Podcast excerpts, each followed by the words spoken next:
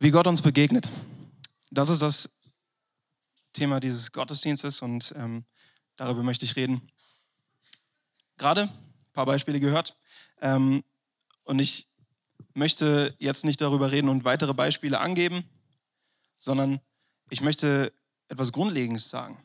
Ähm, wie Gott uns begegnet, kann ja sehr konkret werden, ähm, durch die Beispiele, die wir gehört haben gerade eben. Aber äh, ich möchte etwas Grundlegendes weitergeben, wie Gott quasi mit uns umgeht eigentlich. Und ich habe ähm, zwei Punkte heute, die ich weitergeben möchte. Und das eine ist, Gott begegnet uns auf Augenhöhe. Oder auch, Gott begegnet uns mit Respekt. Ähm, hier am Anfang eine kleine Definition von Respekt. Respekt vom lateinischen Wort respectio, was Rückschau, Einschätzung, Betrachtung, Wiederschau im Sinne von Beurteilung bedeutet. Oder aber Französisch, Respekt. Ich hatte kein Französisch, deswegen äh, lasse ich das mal. Hochachtung. Es bedeutet Hochachtung für eine Person, für etwas. Und es drückt Wertschätzung, Aufmerksamkeit, Ehrerbietung aus. Äh, man würde nicht falsch liegen, würde man diesen Punkt auch Gott begegnet uns mit Liebe nennen. Aber Respekt klang für mich ein Stück weit passender, vor allem wegen diesem Grund, ähm, wegen diesem Gott begegnet uns auf Augenhöhe. Darüber möchte ich eingehen. Gott wollte schon immer eine 1 zu 1 Beziehung mit uns. Ähm, es geht ihm nicht darum, dass wir heute hier sitzen. Ähm, es geht ihm nicht, nicht darum, dass wir äh, uns immer wieder in, in Kreisen treffen. Das ist total wichtig, ja. Ähm, und wir brauchen das, um geistlich zu wachsen. Aber Gott geht es darum, eine Beziehung ganz persönlich mit dir zu führen. Und das war schon immer so. Und er hat uns dazu erschaffen, so eine 1 zu 1 Beziehung freiwillig mit ihm einzugehen. Und das bedeutet, er respektiert unsere Entscheidung. Ähm, ich bin ziemlich sicher, dass Gott es einfach steuern könnte, wie ich, wie ich handle. Ähm, ich bin ziemlich sicher, dass Gott einfach sagen könnte, ähm, ich möchte jetzt, dass die Person mich liebt, also switche ich da einen kleinen Schalter um und dann ist das einfach so. Aber dann wiederum wäre das keine wahre Liebe, weil es immer um Entscheidungen geht. Gott hat einen Respekt für uns, dass er uns die Entscheidung überlässt und sagt, ich werde dich zu nichts zwingen. Ich werbe um dich, aber ich werde dich zu nichts zwingen. Gott ist ein Gentleman und er versteht uns ganz genau und versteht, in welcher Situation wir gerade sind, welche Gefühle wir haben oder vielleicht auch Probleme. Und er wüsste ganz genau, wie wir mit diesen Problemen umgehen sollten, was, ähm, was der nächste Schritt ist, aber er drängt sich nicht auf. Ähm, er klopft immer wieder an, sagt, hey, lass mich rein, ich möchte gerne in dein Leben sprechen, ich möchte dir gerne dabei helfen, aber er, er bricht nicht einfach in unser Haus ein, in unser Lebenshaus. Er bricht nicht in unser Leben ein und, und fürcht einfach drum, drin herum, wenn wir, das, wenn wir das nicht zulassen. Und das krasseste Zeichen, dass, dass Gott uns respektiert, sehen wir in Jesus Christus. Und Jesus zeigt uns seinen Respekt dadurch, dass er Mensch wird. Ähm, dass er so wird wie wir. Dass er all diese Situationen, die wir haben in unserem Leben, all diese Probleme, die wir auch haben, dass er sie selber erlebt, obwohl er es gar nicht nötig hat. Und wir legen immer großen Wert auf die Liebe und das ist wichtig. Gott liebt uns auf jeden Fall. Aber ich fand ähm, es so spannend, auch mal darüber nachzudenken, was er eigentlich für, für Respekt für uns hat dass das eigentlich gar nicht angebracht ist, uns so zu respektieren, aber er tut es. Und er kommt auf die Welt und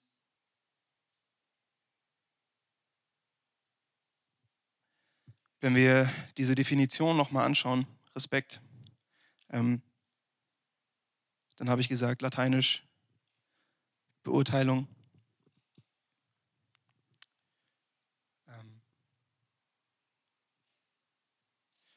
Und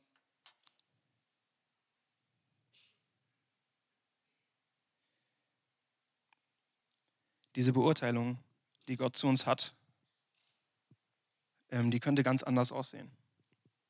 Eigentlich müsste sie anders aussehen. Eigentlich müsste er uns betrachten und denken, okay, ähm, meinen einzigen Sohn euch zu geben,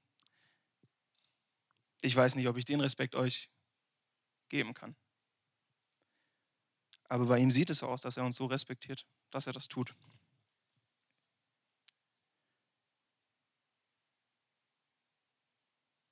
Gott beurteilt uns als so wertvoll, dass er seinen Sohn, Sohn sterben lässt. Und bei Respekt geht es, wie vorhin schon gesagt, um Wertschätzung, Aufmerksamkeit, Ehrerbietung. Und wir werden niemanden finden, ähm, der uns mehr liebt oder mehr Respekt entgegenbringt als Gott, als Jesus.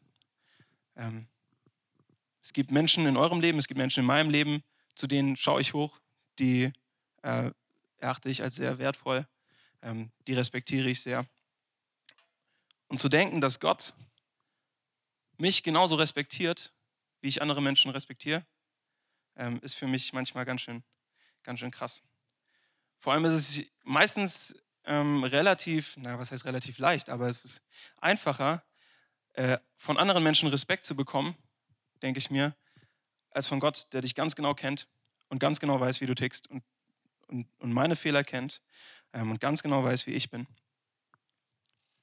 Aber er respektiert mich. Er lässt mir meine Entscheidung. Ähm, und das dürfen wir heute auch noch erleben. Gott redet im Lobpreis, in Gebeten oder auf Gebetsabenden und zeigt, dass er Beziehung zu uns haben will.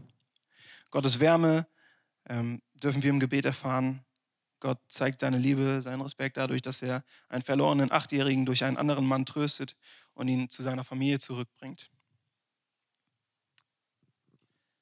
Mein erster Punkt nochmal zusammengefasst. Gott geht auf Augenhöhe mit uns, respektiert uns und unsere Entscheidungen und steht bereit, um dir zu helfen, wenn du dich darauf einlässt. Aber er drängt sich nicht auf. Gott begegnet uns mit Respekt. Mein zweiter Punkt. Gott begegnet uns mit Macht. Ähm, die Definition von Respekt habe ich euch gerade schon gegeben. Was ich interessant fand, als ich ein bisschen weitergelesen habe, ähm, da stand folgender Satz. Eine Steigerung des Respektes ist die Ehrfurcht, etwa vor einer Gottheit. Gott begegnet uns mit Respekt. Er lässt sich schlachten und wird zum Lamm. Das haben wir gerade gesungen. Aber wir haben auch gesungen, dass er der Löwe Judas ist und dass er das zusammen vereint.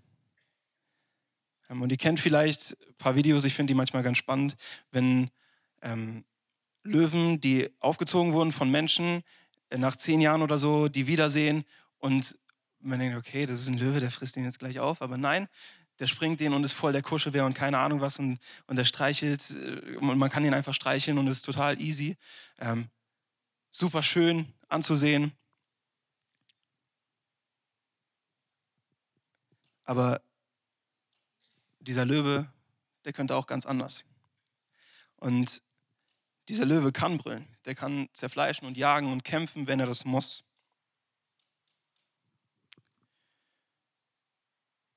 Ähm, ich weiß nicht, wer von euch die Chroniken von Narnia schon mal gelesen oder gesehen hat. Mal ein kurzes Handzeichen. Also, dann erkläre ich noch mal ein bisschen. es geht ähm, um vier Kinder. Äh, es geht um Peter, Susan, Edmund und Lucy.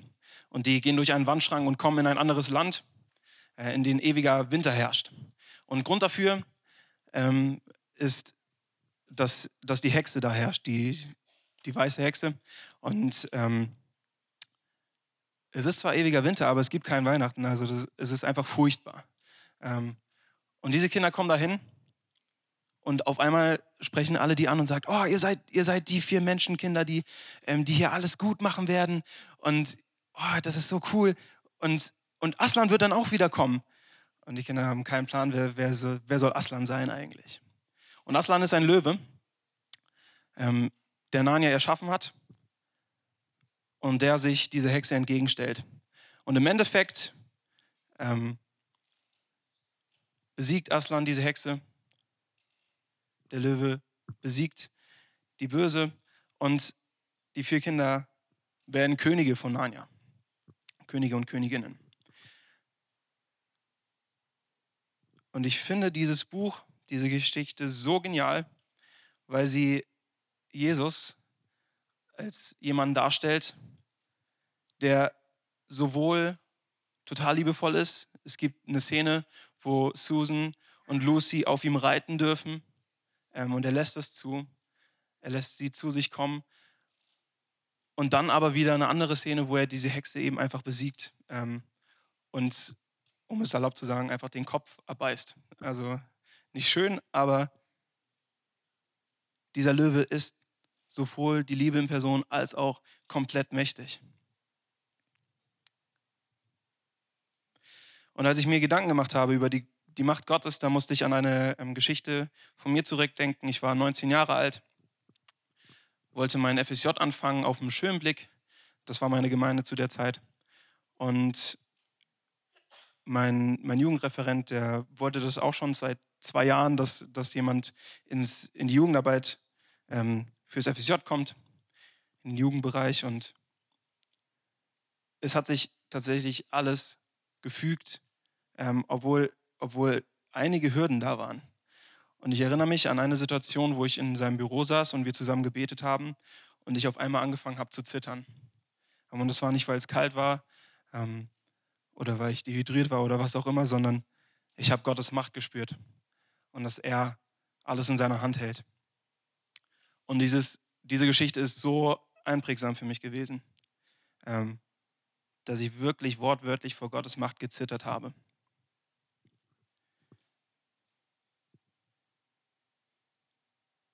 Und Gott ist eben nicht nur das Lamm. Er ist der Löwe und dazu noch einer, der brüllt. Und Gott zeigt seine Macht noch heute. Wir haben gerade gehört, ähm, er handelt und jemand bekommt eine neue Familie, eine neue Pflegerfamilie, ein Zuhause, ein neues. Gott zeigt seine Macht dadurch, dass er durch uns spricht und dass wir einen Bruder trösten können, ähm, obwohl wir eigentlich die Worte gar nicht finden würden, richtig.